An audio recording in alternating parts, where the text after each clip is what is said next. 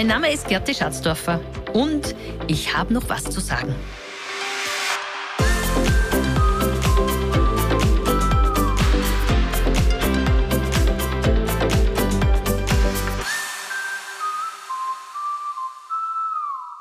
In dieser ersten Episode erzähle ich euch meine Geschichte.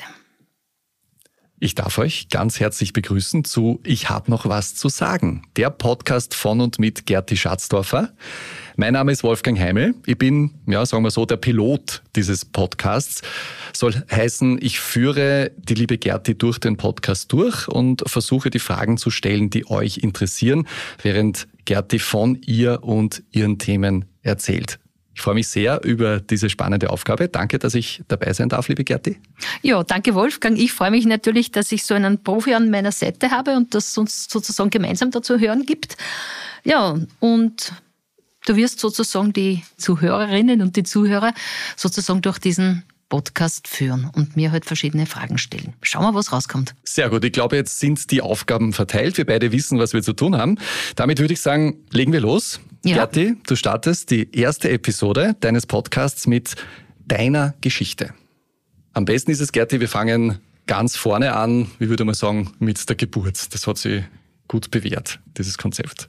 Hat sich bewährt, na gut, ich darf sagen, ich bin ein Kind der 60er. Ich gehöre sozusagen zu die, zu die Babyboomer, die jetzt in aller Munde sind. Ja, und äh, wie ich auf die Welt gekommen bin, da war schon jemand da, nämlich meine ältere Schwester, die um zwei Jahre älter ist. Und die Autowerkstatt meiner Eltern, die unser Leben sehr geprägt hat, weil sie natürlich alles um, um die Firma abgespielt hat.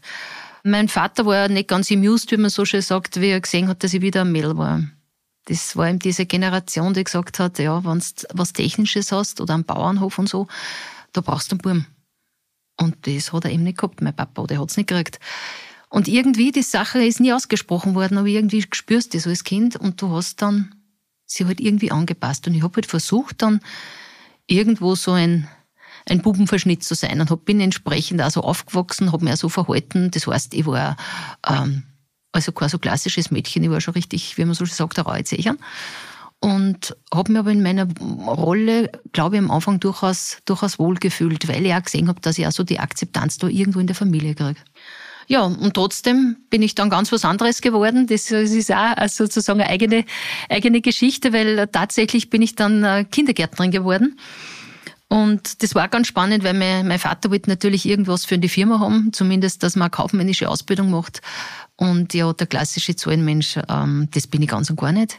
Ich bin ein sehr kreativer Mensch, ich arbeite sehr gern mit Menschen. Und die Frage habe ich mir damals gestellt. Und dann bin ich draufgekommen, du, Kindergärtnerin, das passt. Du hast viele Voraussetzungen, kannst, bist musikalisch. Ich habe damals schon Flöten und Gitarre gespielt. Äh, denk mal, du, das, das ist für die, da brauchst du nicht viel tun. Also es war eher so eine wirtschaftliche Überlegung, mit wenig Aufwand irgendwo einen guten Abschluss machen. Dann hast du dich eben entschieden, Kindergärtnerin zu werden, gegen eigentlich den Wunsch deines Vaters, etwas ganz anderes zu tun. Und soweit ich weiß, hat dein Vater auch äh, es gar nicht so ernst genommen, den Beruf der Kindergärtnerin. Wie bist du damit umgegangen? Ich glaube, dass das schon eine, gewisse offene Rechnung war, die ich mit ihm begleichen wollte, so im Unterbewusstsein. Dass ich mir irgendwo gesagt habe, ähm, und ich mache das, was, was ich möchte. Weil Rebellion hat es bei uns in der Familie gegen den Vater so viel wie gar nicht gegeben, aber das war irgendwas. Und wie ich dann in dieser Schule aufgenommen wurde, habe ich mir sofort in der Handelsakademie abgemeldet, bin ich aufgenommen gewesen und dann hat es eigentlich kein Zurück mehr gegeben. Ich habe sozusagen meinem Vater vor vollendete Tatsachen gestellt. Und das war mir schon ein bisschen Genugtuung, wenn ich da so zurück, wenn ich da so mir reinhöre und ein bisschen so zurückschaue. Ja, das war so. Wie hat dein Vater reagiert? Ich glaube, das wollen wir jetzt nicht erzählen. Also er war wirklich nicht ah. begeistert davon? Nein, der Papa, der Papa war nicht begeistert. Äh, also nein, das, also Widerstand gegen den Vater zu leisten, war schon, ja, war schon eine eigene, ganz eigene Herausforderung. Ja. Mein Vater war einer, der durchaus ein Vertreter der gesunden Watschen war. Also er hat sich schon durchgesetzt. Das war immer sein, seine Haltung und äh, das ist sicher was, was er natürlich in seiner Kindheit und Jugend einfach auch irgendwo sehr prägt. Das war auch bei mir so. Umso wichtiger ist mir das dann erschienen, Kindergärtnerin zu sein und wirklich über das Leben von Kindern mehr und mehr Bescheid zu wissen. Das Thema Psychologie und das, alles, was mit Pädagogik zu tun gehabt hat, das habe ich einfach gefressen und irgendwie habe ich mich selber in meiner eigenen Geschichte sozusagen oder in, der, in dieser Berufsausbildung meine eigene Geschichte irgendwo auch ein Stück weit verarbeitet. Ja, so kann man das sagen. Du bist dann zwölf Jahre in diesem Beruf gewesen als äh, Kindergärtnerin und dann kam es zu einem Umbruch in der Familie. Ende der 90er Jahre kam es zur Scheidung deiner mhm, Eltern mhm, und da gab es auch diesen großen Ruf natürlich deines Vaters, jetzt doch bitte endlich in die Firma einzusteigen. Ja, im Prinzip war das so, möchte mal zurückkommen, wie du gesagt hast, Kindergärtnerin. Ich bin wirklich in der Ausbildung draufgekommen, das ist genau meins. Ich habe mich so wohl gefühlt, das war genau meins. Also so junge Menschen, Kinder ins Leben begleiten zu dürfen, das ist, das ist überhaupt das Wichtigste. Ja, ich denke überhaupt, das ist einer der wichtigsten Berufe, die man überhaupt hat. Also das ist mir auch wichtig, immer wieder zu betonen und zu sagen. Unternehmerin zu sein und Steuern zu zahlen, ist auch wichtig für das Land, ja. Aber junge Menschen ins Leben zu begleiten, das hat nur eine ganz andere Dimension. Und das ist mir damals bewusst worden und ich habe das wirklich mit zwölf Jahren mit Leidenschaft ausgeübt und hätte es auch sehr, sehr gern weitergemacht. Ich wollte immer Inspektorin werden und, und dieses ganze Kindergartenwesen reformieren und das äh, Fokus auf Familien und Kinder, also das war ganz, das, von dem war ich total erfüllt. Ja, aber wie, wie du so schön sagst, erstens kommt es anders, zweitens als man denkt. Mhm. Und ja, meine Eltern haben ihr ganzes Leben eigentlich der Firma untergeordnet und letztlich sind sie privat gescheitert und das hat eben in diese Scheidung gemündet. Und ja, und dann war irgend so diese Situation der Familie, wer macht die Firma weiter? Es war meine Schwester, die im Unternehmen war. Ähm, ja, ganz eine schwierige Situation. Auf alle Fälle war es dann so, dass ich in die Firma kommen sollte, musste, weil mein Vater und mein damaliger Mann das unbedingt wollten, damit die Firma weitergeführt werden kann.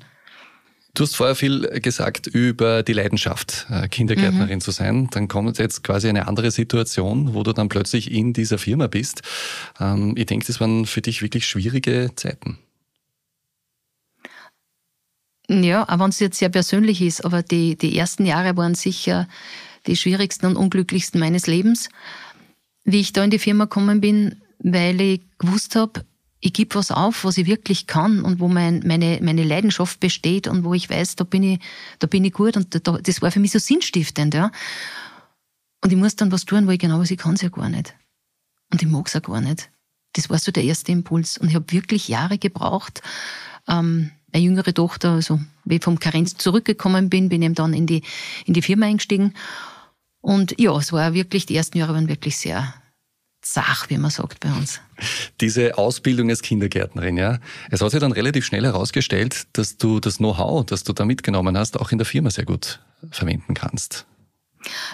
Genau das war's, weil ich gesagt habe, die ersten Jahre, du kannst ja nicht ewig so dahin tun, also du stößt dir da schon selber in Frage, so quasi, was, was tust du jetzt eigentlich, jammert nicht. Und irgendwann habe ich mir dann die Frage gestellt, das war am Anfang so die Frage, was kann ich eigentlich? Und da habe ich lang gebraucht, dass ich mir das beantworten habe können. Und irgendwann denke ich mir, hey Gerti, du kannst voll gut mit Menschen. Ich habe das auch schon öfter auch irgendwo erzählt und ich habe mir dann wirklich, weil ich war keine Betriebswirtin oder, oder habe auch keine technische Ausbildung und habe einfach dann versucht, ähm, die Menschen um mich sozusagen in den Mittelpunkt zu rücken von dem, was ich machen tue. Ja, und siehe da, als Unternehmerin hast du ja überall Menschen. Du hast, du hast, du hast einmal dein Team, ähm, du hast natürlich auch deine eigene Familie, du hast, du hast Banken, Steuerberater, Kunden natürlich, die Kunden, ja, Lieferanten. Also es hat überall Situationen gegeben, wo es darauf ankommt, dass man sich auf Menschen einstellt und Erfolg ist ja nie Einzelleistung, du brauchst immer die anderen dazu. Ja, und wenn du gut mit denen kannst, dann tust du natürlich auch als Unternehmerin entsprechend leicht und genauso habe ich das gemacht. Und äh, soweit ich das sagen kann, wir kennen uns auch schon ein bisschen jetzt. Ja, ein bisschen ähm, kennen wir uns, Ich glaube, äh, du hast da wirklich einen neuen Stil hineingebracht äh, in diese Firma durch deine Ausbildung, durch diesen hohen sozialen Anspruch auch und diese hohe soziale Kompetenz, die du hast. So nehme ich dich auch wahr. Ähm, du bist nicht so diese typische Frau in der Technik, sagen wir mal so. Ja, also dieses Bild, das man hat, okay, Frau in einem technischen Umfeld, da sind sehr viele Vorurteile damit verknüpft. Du, glaube ich, gehst einen ganz anderen Weg. Na, was der Wolfgang, ich glaube, ich hätte das auch gar nicht anders tun können, weil ich einfach nicht glaubwürdig gewesen wäre. Ich bin ja, wie im Unternehmen gekommen bin, haben wir Mitarbeiter gehabt, die haben mich kennt, wie ich so ein, ein Mädel war mit 10, 12 Jahren. Und auf einmal kommt die als Kindergärtnerin und, und will uns erklären, wie die Welt funktioniert. Und es ist natürlich auch das nur eine weitere Geschichte, dass du sagst, du bist Kindergärtnerin und führst plötzlich einen technischen Betrieb. Da fühlt sich auch jeder Techniker irgendwo sagt, hey, so ist das aber auch nicht. Also das, was wir machen, ist, mach's nicht im Vorbeigehen. Und das ist vielleicht für manche so gesehen worden oder wahrgenommen worden. Das war's aber gar nicht, ja, sondern ich habe ihm wirklich geschaut, meinen Weg einfach da irgendwie zu finden. Und das Wichtigste war mir wirklich auch, dass sich meine Leute wohlfühlen. Und nachdem ich mich mit so einer nicht so gut auskennt habe, war immer mehr ein Anspruch, schau, dass die Menschen gern ins Unternehmen kommen, dass die Arbeit gern und gut machen, dann wird was Gutes rauskommen und dann kommen die Zahlen von selber. Und hinter dem stehe ich halt total. Ja, kümmere dich um den Menschen, dann kommen die Zahlen von selber. Und ich glaube, das ist was, was in unserer jetzigen Zeit sowieso immer noch mehr Bestand hat. Mindestens so viel Bestand hat ja auch das Thema Netzwerken. Auch da bist du, glaube ich, eine große Netzwerkerin und auch damals schon gewesen. Du hast auf ein großes Netzwerk zurückgreifen können. Naja, es war nicht so, dass ich auf die Welt gekommen bin und da war schon Listen da mit alle Menschen, die vielleicht einmal ganz wichtig und interessant sind. So war das nicht. Sondern ähm, ich muss jetzt da vielleicht sagen, ich muss jetzt da meiner, meinen Eltern auch sehr dankbar sein, wie sie mir erzogen haben. So streng, dass das waren, so schwierige Zeiten in der Kindheit gehabt habe. Aber sie haben uns schon auch Dinge mitgegeben, die genau dieses Netzwerk ähm, ausmachen. Ich habe nämlich die vier Wörter gelernt. Grüß Gott und auf Wiedersehen und bitte und danke. Das Wort Entschuldigung hat man dann selber lernen müssen, weil das hat mein Papa nicht, nicht gehabt in seinem Wortschatz. Aber es ist wieder ein anderes Thema. ja, und ich habe einfach gelernt, wenn man irgendwo ist, dass man ordentlich grüßt und dass man sich bedankt, wenn man was konsumiert hat oder wenn man was bekommen hat. Und das habe ich gemerkt einfach, das ist wahnsinnig verbindend und dass Menschen sich daran erinnern, wenn du dich ordentlich verabschiedest. Also da konnte ich Geschichten erzählen, was mir da irgendwo passiert ist oder wie ich manche Dinge gemacht habe, aber nicht aus einer Berechnung oder nicht, weil ich sage, ich will Karriere machen, sondern weil ich so erzogen war. Ja, und jemanden zu grüßen und in die Augen zu schauen ist, dass ich den Menschen wahrnehme und das ihn sehe. Ja, und das ist das auch, wo ich wieder, was mir auch heutzutage so, so fehlt oft, ja, dass man, dass man noch grüßt und vielleicht sogar noch lacht dazu, um Gottes Willen. Ja, kostet nichts und verändert die Welt. Und genau diese Eigenschaft ähm, macht mein Netzwerk aus. In deiner eigenen persönlichen Geschichte stelle ich eben fest, eine gewisse berufliche Emanzipation, die passiert ist. Ich nenne es jetzt einfach mhm. mal so. Wie ist diese Emanzipation angekommen in deinem Umfeld oder in deiner Familie? Ja, wie ist das angekommen? Das ist nämlich eine gute Frage. Manche im Freundeskreis oder so Freundinnen, die haben die irgendwo bewundert, haben die auch bestärkt und gesagt, Margerte, das ist toll, wie du das machst. Man hat Angebote gekriegt, damals auch, es hat ja nicht so viele Frauen gegeben, in gewisse Gremien oder Netzwerke mitzuarbeiten. Das habe ich natürlich extrem gern gemacht. Was aber ganz schwierig war in der eigenen Familie, nämlich die Rollenverteilung mit dem Ehepartner, wenn du sozusagen aus deiner Rolle, wie du die kennengelernt hast, einmal außerwachst. Und wenn dann der Partner stehen bleibt, dann wird das ganz schwierig für Beziehung. Und genauso war es auch bei uns. Ja, also ich bin sicher an der Aufgabe einfach auch gewachsen, weil ich, das habe ich einfach tun müssen. Aber es hat mir auch so viel Spaß gemacht. Ja, also es war so spannend und ich habe auch so das Gefühl bekommen, vielleicht damals schon so das, darum vielleicht der Titel vom Podcast, ich habe etwas zu sagen. Jetzt kann ich sagen noch, weil ich ja schon doch ein paar Jahrzehnte gelebt habe, ja. Aber damals habe ich das Gefühl gehabt, hey Gerti, du, du hast ja was zum Sagen. Ja, und das ist mir so bewusst worden. Und für das bin ich auch jetzt dankbar, dass ich das immer gemacht habe. Ich habe trotzdem meinen Traum aufgegeben, da Kindergärtnerin zu sein. Und bin dann, hab's dann wirklich so Step by Step bin ich draufgekommen, hey Mädel, die Firma öffnet die Türen, die waren da als Kindergärtnerin nie aufgegangen. Wäre ich heute in Österreich vor Kindergärtnerin. Aber als Unternehmerin, vielleicht gewinnst du sogar noch einen Preis, dann bist du eine Frau in der Technik, bist du ein bunter Hund also ich habe es dann, in, in, wenn ich so zurückschaue, habe ich es doch relativ einfach gehabt. Was wir auch nicht vergessen dürfen, du bist ja auch äh, Mutter geworden äh, in dieser Zeit. Gott sei Dank. ähm, und hast aber natürlich auch sehr viel dich eingebracht im Familienunternehmen. Wie war da so das Feedback vom Umfeld? So nach dem Motto, okay, ähm, da ist eine Mutter, warum ist die nicht mehr bei ihren Kindern? Ja, Genau, na das ist, was das übersieht man in der heutigen Zeit. Heutzutage, wo man sagt, äh, Kinderbetreuung ist Elternsache. Äh, zu meiner Zeit war das nur so, das hört sich jetzt ganz alt an, aber das ist Frage der Mutter oder Aufgabe der Mutter. Mhm. Und jeder fragt sofort, äh, wie machst du denn das, Familie und Kinder? Und was da ganz oft gekommen ist, das war das Thema Rabenmutter. ja, was du wirklich nur schlecht fühlst. Und wenn das in der eigenen Familie immer wieder ist und du hast das Gefühl, du darfst das selber nicht verwirklichen, du darfst dich nicht selber spüren, du darfst nicht selber das tun, wo, wo du weißt, da, da kannst du was verändern, da kannst, das, das macht Sinn und Spaß in deinem Leben, dann ist das, dann ist das schon eine, eine große Demotivation, muss ich ehrlich sagen. Und das hat mich natürlich damals sehr getroffen. Aber mittlerweile sind meine Mädels erwachsen und ich kann sagen, sie gehören zu den Besten, was ich in meinem Leben zusammengebracht habe, die zwei. Schön. Wir kommen jetzt in deinem Lebenslauf wieder zu einem sehr markanten Ereignis, zu einem Punkt, der dich sehr geprägt hat. 2004 mhm. war äh, die Scheidung äh, bei dir, auf deinen Wunsch hin, muss man dazu sagen. Dein Vater ist dann noch schwer erkrankt. Rückblickend gesehen, würdest du sagen, war das äh, natürlich keine einfache Zeit, aber war das nicht auch eine Chance für dich, äh, dich zu befreien aus der Männerdominanz? Aber es war tatsächlich so, dass man sich gefühlt hat wie, wie so ein Schmetterling, der sein Kokon rausgreift oder so. Also so kommt man sich vor und dann irgendwie seine Flügel spannt und sagt, jetzt fliege. Ja, genauso war das.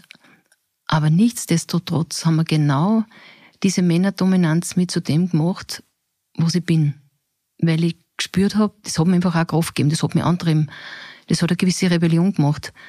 Äh, so gesehen, der für die Männer, von denen wir da gerade reden, auch durchaus dankbar sein.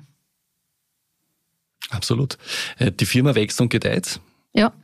Muss man, glaube ich, zu dieser Zeit, glaube ich, auch sagen. Ähm, du hast viele Auszeichnungen und äh, Ehrungen bekommen. Seit wann ist die Firma Schatzdorfer Gerätebau eigentlich deine Firma? Das war relativ schnell. Wenn ich in die Firma eingestiegen bin, hat mir mein Vater seine Anteile gegeben und vier Jahre später meine Mutter. Beide haben die Firma ja gemeinsam aufgebaut, auch wenn immer nur von den Vätern gesprochen wird. Im Hintergrund sind die Frauen, ohne denen gar nichts geht, die Mütter, die mitarbeitenden Ehefrauen. Genauso war es auch bei uns. Ja, und dann war ich sozusagen 1999 äh, Alleineigentümerin des Unternehmens. Und dann habe ich gewusst, so jetzt habe ich ein Fußfessel, jetzt muss ich, jetzt muss ich sozusagen meine Linie finden, was das Unternehmen angeht. Und habe mich dann einfach auf das konzentriert. Und es war dann wirklich so, ähm, ja, man im Nachhinein schauen, es ist einfach wirklich alles aufgegangen. Und es gibt vielleicht zwei, drei Entscheidungen, die ich heute anders machen würde. Aber sonst muss ich sagen, war ich mit, mit dem, was ich da umgesetzt habe, was ich entschieden habe, war ich durchaus zufrieden. Ja, na, bin ich richtig zufrieden. Und immer noch. Und immer noch, ja, und immer noch, ja, genau. genau. Das wir betonen. Ja. 2016 war es so, dass du deinen Mann geheiratet hast, Gerhard. Deine Töchter sind äh, mittlerweile natürlich auch schon groß gewesen. Äh, und das Thema Nachfolge ist jetzt eines, das uns äh, beschäftigt. Beide Töchter haben zuerst einmal andere Pläne gehabt. War das so, dass sie auch Verständnis von ihrer Mutter dafür hatten? In jedem Fall. Also wenn du die eigene Geschichte hast und weißt, wie Unverständnis, wie viel Unverständnis du in deinem Leben äh, sozusagen präsentiert gekriegt hast, dann weißt du genau, was du im Leben nicht machen willst. Nämlich, dass deine eigenen Kinder so, so einschränkst. Und ich habe immer zu meinen Mädels gesagt, ich freue mich, wenn es kommt und ich freue mich, wenn es nicht kommt. Soll heißen, ich möchte, dass ihr euch einen Weg geht und wenn ihr glücklich seid in dem, was tut, dann bin ich auch glücklich, dann habe ich es auch als Mutter gut gemacht. Ja, den Kindern vorzuleben, was wirklich was wirklich schön ist, weil mein Vater hat das immer so gebracht, äh, ich habe die Firma aufgebaut, um sie meinen Kindern zu geben. Das glaube ich nicht. Er hat es gemacht, weil es für ihn wichtig war, weil er das wollte, weil er Unternehmer sein wollte. Aber er hat da sicher noch nicht an das gedacht und er will, dass es weitergeht. Aber er hat sich keine Gedanken darüber gemacht, ob das wirklich das Richtige für seine Kinder ist. Und das behauptet, dass in vielen Familienunternehmen so ist. Und über das möchte ich sowieso auch reden. Das ist ein Teil, warum ich den Podcast überhaupt mache.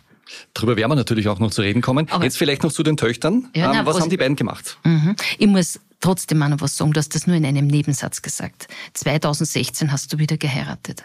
Ja, ich muss dazu sagen, das war ganz was Spezielles. Ich habe seit dem Zeitpunkt weiß ich, wie sehr dass ich einen Menschen lieben kann. Ich habe nicht gewusst, dass ich Menschen so lieben kann bis 2016, bis ich meinen, mir schon vorher kennt, ja. 2016 haben wir es besiegelt, der Gerhard und ich. Und das ist ganz, ganz was Spezielles. Weil es war nicht selbstverständlich, dass, dass an diesem Leben nochmal im wahrsten Sinne des Wortes passiert. Und das ist ja Teil meiner, meiner, meiner Erfolgsgeschichte, die ich jetzt habe. Ja. Und jetzt zu deiner Frage, was die Mädels angeht, weil wir uns sehr intensiv auch als Familie einfach auch erleben. Und meine Töchter haben ja ursprünglich ganz was anderes gemacht, aber wahrscheinlich auch deswegen, weil sie gespürt haben, wie schwer das für mich war. Und das gesagt haben, eine Firma, du musst dich ständig anpassen, du musst immer dein Leben nach der Firma ausrichten. Und ja, und meine jüngere Tochter, die hat dann einmal eine kaufmännische Ausbildung auch gemacht, HLW gemacht und so weiter, wollte immer gerne ins Ausland, hat das auch dann gemacht, war ein halbes Jahr in Brasilien und hat dann internationale Beziehungen, Politwissenschaften studiert in England und äh, hat dann in Wien zu arbeiten begonnen und hat mir dann gleich mal gesagt, du Mama, das ist eh klar, also in das Dorf, wo die Firma ist, kann ich nicht zurückkehren, weil ich habe ja in England studiert und ich bin jetzt in Wien und die Welt ist mir zu klein da, was du bist. Ich brauche was Großes. Und habe gesagt, finde ich toll, mach, tu, trau dafür zu. Ja, und die andere Tochter, die ältere, die Marlene, die ist eigentlich genauso ein sehr kreativer Mensch, eine Technikerin irgendwo.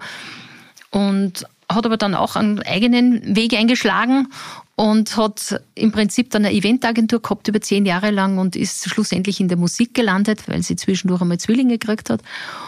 Ja, und war auch sozusagen auf einer ganz anderen, auf einer ganz anderen Schiene. Äh, geändert hat sich alles ein bisschen auch wegen Corona, was die Nachfolge betrifft.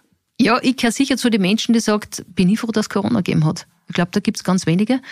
Aber genau wie du sagst, Wolfgang, äh, die Corona-Zeit war für mich deswegen sehr prägend, weil in der Zeit meine ältere Tochter, die Marlene, äh, ja, kurzfristig ins Unternehmen gekommen ist. Es hat damals auch, äh, der Corona-Zeit eine Mitarbeiterin kurzfristig aufhören müssen, weil sie eine schwere Krankheit gekriegt hat, nicht Corona. Und die Marlene hat gesagt, sie hilft mir kurzfristig aus. Ja, und man könnte es zusammenfassen, sie ist gekommen, um zu bleiben. Nicht jeden Tag, was da war, hat sie gesagt, Mama, es ist toll, in der Firma zu arbeiten. Ich mag das, wenn sie so viel tut. Ich finde das klasse, was du da machst. Äh, es ist extrem spannend für mich. Ich kann mir vorstellen, dass ich das vielleicht länger weitermache. Das ist natürlich auch ein bisschen der Optimalfall. Ja, also da hat Corona wirklich äh, vielleicht was Positives bewirkt in deinem Umfeld, in deiner Firma. Ganz genau so ist, ja. Jetzt kommt also mit Marlene eine Quereinsteigerin, kann man so sagen, ins Unternehmen. Da wiederholt sich ja auch ein bisschen die Geschichte, weil wir erinnern uns zurück, deine Ausbildung als Kindergärtnerin, mhm. du musstest dann das Unternehmen äh, quasi übernehmen. Ähm, wie gehst du damit um? Ist dafür Unterstützung deinerseits da für deine Tochter, für die Marlene? Ich nehme mal an, ja. Wie schaut die konkret aus? Wie ist da der aktuelle Stand? Weißt du, was ich glaube, Wolfgang? Es geht ja nicht so sehr darum, was man, was man kann, sondern das, was man will. Und das ist das, was ich im eigenen Leben auch einfach erfahren habe. Nicht das, was du kannst, ist entscheidend. Natürlich ist das hilfreich, aber was du wirklich willst, das ist das, was dein Leben prägen wird. Und ich, ich glaube, genau die gleiche Situation hat jetzt die Marlene. Ja, das heißt im Systemischen, die Dinge wiederholen sich in Familien, schaut wirklich so aus.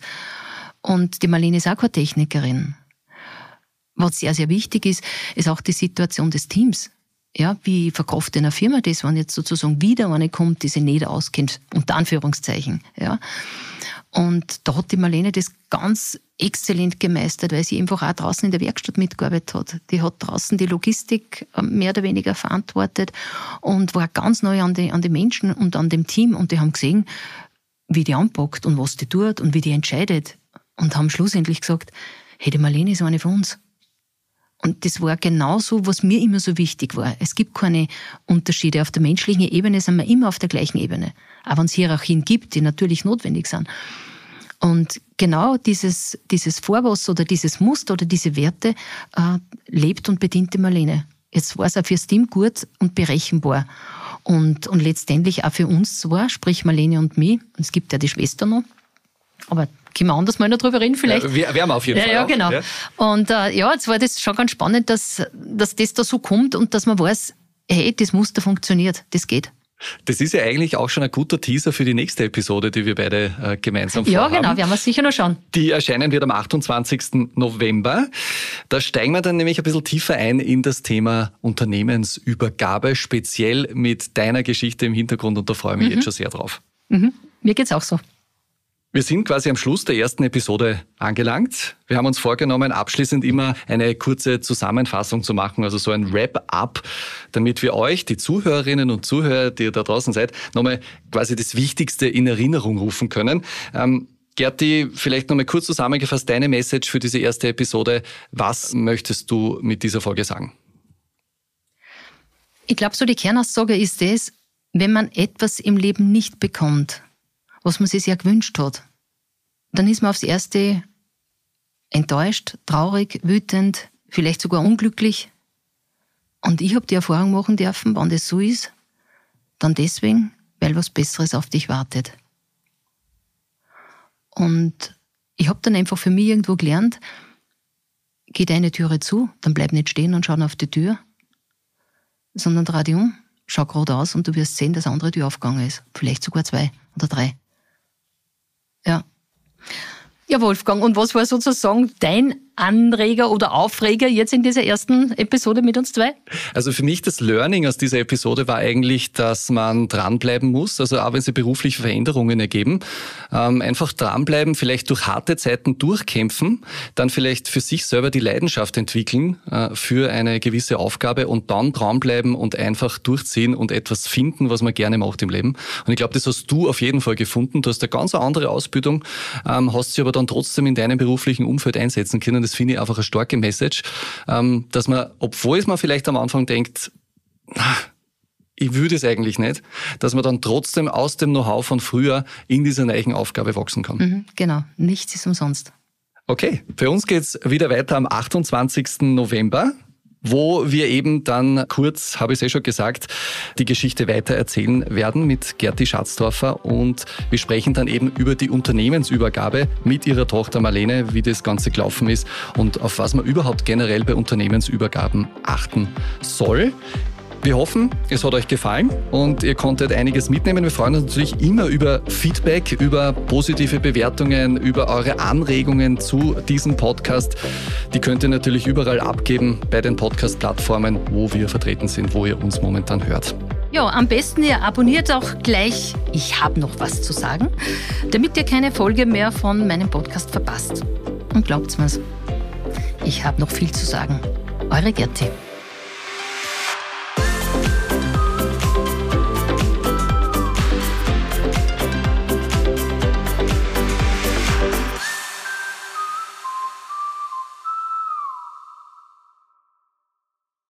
Dieser Podcast wurde produziert von WePodit.